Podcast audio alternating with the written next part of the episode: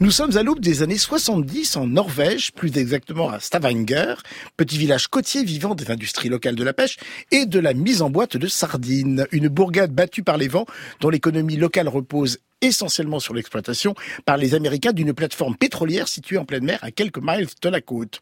Un puits qui semble se tarir de jour en jour et que les Américains s'apprêtent à fermer. Seuls contre tous, deux ingénieurs supputent que le puits n'a pas encore révélé tous ses trésors et qu'il pourrait s'avérer encore très productif. Un bouleversement en forme de question cruciale car beaucoup d'emplois à Stavanger dépendent de l'or noir, une anxiété qui contamine ceux et celles qui vivent dans le village tranquille. Parmi ces figures féminines de proue, une jeune fille mère, orpheline de père et refusant de rester avec le mari que sa mère lui a imposé pour étouffer le scandale, ainsi que la future bru d'un jeune homme de riche famille qui travaille lui aussi sur la plateforme, une jeune femme cantonnée à sa fonction de secrétaire bilingue et qui entrevoit peut-être l'opportunité de s'affranchir de ce destin tout tracé. State of Happiness, comme son titre ne l'indique pas, c'est une série norvégienne. en même temps, je préfère. En huit épisodes est disponible sur Arte TV et primé à Cannes série, une chronique sociétale et sociale sur fond de profonde mutation économique, mais qui parle aussi, pour ne pas dire surtout, de la condition des femmes à une époque où ben, leur émancipation était très balbutiante. There is no oil in the North Sea. We're bleeding money. We need to get out. You need to be where it all plays out. Norway. Stavanger? What kind of place is that? It's a small fishing village. Religious, rainy, cold. No real summers, no real winters, no bars. That's great. Phillips Petroleum has sent some badass lawyer trying to get out of the deal. Endelig så finner jeg Norge som er god på, så det er faen ingenting av. Vi holder på å legge om drift. Litt lite fisk. This is not a dead field. Vi vet jo ikke, men noe er det som skjer der ute. Vi skal være forberedt. So you're telling me that you don't want to pull out? Yeah, that is your treasure map. State of Happiness, et c'est l'instant où je vais regretter de ne pas avoir fait norvégien en deuxième langue au lycée. Une série écrite par Mette M. Bolstad, réalisée par Peter Naes, le premier qui ressort, hein, et Paul Jackman avec Anne Regin Ellen Gator, Malen Vadel et Bart Edwards. Alors, il est américain quand même. Non, Je il est pourrais- britannique. Il est Britannique. il est britannique, il est anglo-saxon. J'avais oublié effectivement la, le sens de la rectification de Marjolaine Boutet. Et on a pu le voir Si, dans J'y reviendrai. The Witcher et Valander. Bon, alors, je pense que évidemment sur une série historique qui se passe dans les années 70 et qui parle de la condition de la femme, Marjolaine Boutet va nous rappeler très rapidement qu'elle est historienne. Voilà, c'est fait. Donc vous vous passer de cette référence et vous lancer dans la critique directement. Effectivement, c'est une série historique. Euh, c'est une série historique très classique. Et moi, j'ai trouvé souvent ennuyeuse, mais je sais que je suis seule, mais bref, je le dis. Mais vous ne le savez Euh, pas encore. sur un moment clé de l'histoire de la Norvège. C'est la découverte du pétrole en mer du Nord qui a permis à ce pays de passer de euh, pays de pêcheurs peu développés au pays le plus riche du monde grâce à la nationalisation des ressources liées à l'exploitation des énergies fossiles, donc le pétrole et euh, surtout aujourd'hui le gaz. Euh, la Norvège possède aujourd'hui un fonds souverain de 1,2 milliard d'euros, ce qui correspond à un peu plus de 200 000 euros par habitant de la Norvège. Sympa. Et qui sont investis partout dans le monde. Donc effectivement, c'est le basculement euh, de l'histoire de ce pays. Ce qui est dommage, c'est que les tenants et les aboutissants de cette décision fondamentale ne sont pas, à mon sens, incarnés. Ils sont dits par des personnages, les délibérations au Parlement sont entendues à la radio, et si on ne connaît pas bien l'histoire de la Norvège, et ce qui est bien entendu le cas des téléspectateurs auxquels le programme est destiné en premier lieu, euh, je suis d'accord, mais je trouve qu'on a du mal à s'y intéresser ou à vraiment, euh, voilà, euh, en saisir tout, euh, tout l'intérêt. Le personnage d'Anna, qui est le personnage central, donc personnage de secrétaire bilingue, est toujours là au bon moment pour entendre les décisions des uns et des autres. C'est un peu son métier en même temps. Voilà, Oui. bon, là aussi on l'a déjà vu beaucoup. Euh, les Américains sont caricaturaux et effectivement, le Britannique Bart Edwards a un Texas drawl qui euh, fait passer Ronald Reagan euh, pour un diplômé d'Oxford. C'est voilà, moi j'ai trouvé ça très très caricatural. J'ai eu du mal du coup à croire au personnage. Les intrigues secondaires sont ultra prévisibles et voilà pour moi pour comprendre la Norvège et son rapport compliqué euh, au pétrole et au gaz, mieux vaut regarder Occupied disponible sur Netflix. Oui, mais qui n'est pas tout à fait, Arte. les souvenirs que j'en ai, situé à la même époque. Non, mais c'est la Nous question sommes du d'accord pétrole là-dessus, et vous ne reprendrez des pas. conséquences absolument pas. Malgré le plaisir que vous y prenez. C'est pas la peine de lever Sors le mon stylo comme ça. rouge. Un air un peu sexy. Vous ne m'aurez pas sur ce, sur Sors ce mon stylo rouge.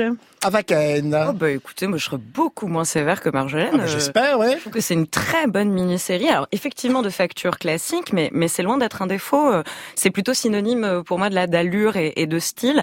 Et je trouve que les derniers quarts d'heure de des, des épisodes sont à chaque fois tellement toniques qu'ils donnent envie de se précipiter euh, sur l'épisode suivant euh, Manu Militari. Donc voilà, c'est terriblement efficace. Quoi en réalité, vraiment le principe de fiction fonctionne.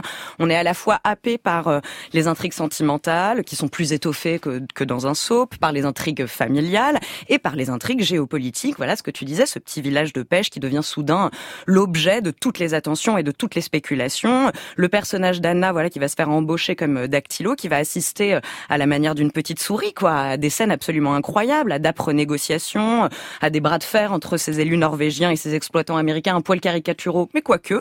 Elle va voir combien euh, la chasse à l'or noir, voilà, va faire dérailler tout ce monde-là. Moi, je trouve que ce personnage est assez euh, passionnant. Elle Anna. Ses parents sont fermiers. Elle a un fiancé qui est plongeur, qui vient d'un milieu plus bourgeois qu'elle. Et on va suivre son évolution un peu à la manière du personnage que jouait Elisabeth euh, Moss dans Mad Men, quoi, en réalité, même si Anna est finalement euh, moins naïve et névrosée. souvent, Mad Men, évidemment, voilà. pour. Et bien, bah oui, voilà. Bon, j'aime beaucoup aussi le personnage justement du petit ami qui cherche encore sa place dans le monde alors que ses parents, euh, bah, n'ont fait que lui tendre un siège pour qu'il s'y assied confortablement. Donc voilà, ça parle à la fois des mutations économiques, sociales, politiques d'un pays et des conséquences intimes que ces mutations ont en fait sur les personnages. Et ces conséquences elles se mesurent sur le temps puisque la série elle, étire sa temporalité euh, sur plusieurs années. Et je trouve que la gestion des ellipses euh, est vachement bien euh, menée. Donc voilà moi c'est une récit effectivement qui me parle de différentes formes d'émancipation. Et la trajectoire des personnages me plaît beaucoup. Toril également autre femme au, au parcours passionnant inspirant. Et puis la BO pop et folk carrément à tomber aussi voilà Et si vous regardez le tout dernier épisode, ce que vous, nous vous souhaitons, il y a une version quand même des Moulins de mon cœur. Eh ouais. Voilà, de Michel Legrand. Moi, je suis pas d'accord avec vous sur le personnage Anna. Elle n'est pas aussi passive qu'elle semble l'être. Non, je dis pas qu'elle est est- passive. Je dis juste qu'on, elle est toujours Elle au bon respire moment. la mutation qui est en train de se mettre en place. Oui, mais je préfère Elisabeth Moss dans entre Mad Men. guillemets, ne, ne suppute pas. Moi, je trouve qu'au contraire, elle a un petit pion d'avance par son intelligence. Mais effectivement, elle est cantonnée oui, au rôle s'y attend. Enfin, que l'on que, que l'on réserve entre guillemets aux femmes de cette époque. Benoît Moi, je suis d'accord avec Ava. J'ai euh, beaucoup aimé euh, suivre cette saga familiale qui est, euh, bah, qui est au pays nordique ce que le riche et le pauvre a été à la télévision américaine. Parce que finalement, on est dans le soap assumé. Et pour moi, c'est le soap saga, euh, la saga familiale complètement assumée, qui du coup fait du contexte historique juste un contexte dans lequel ces personnages sont plongés. Et plutôt que de nous faire un cours d'histoire, justement, elle nous propose une vraie aventure humaine avec ces personnages. Et le personnage d'Anna, qui en plus reprend le modèle de la secrétaire tant travaillé par les soap opéras depuis le début de la télévision. Du coup, il y a a d'énormes clins d'œil par rapport à ça.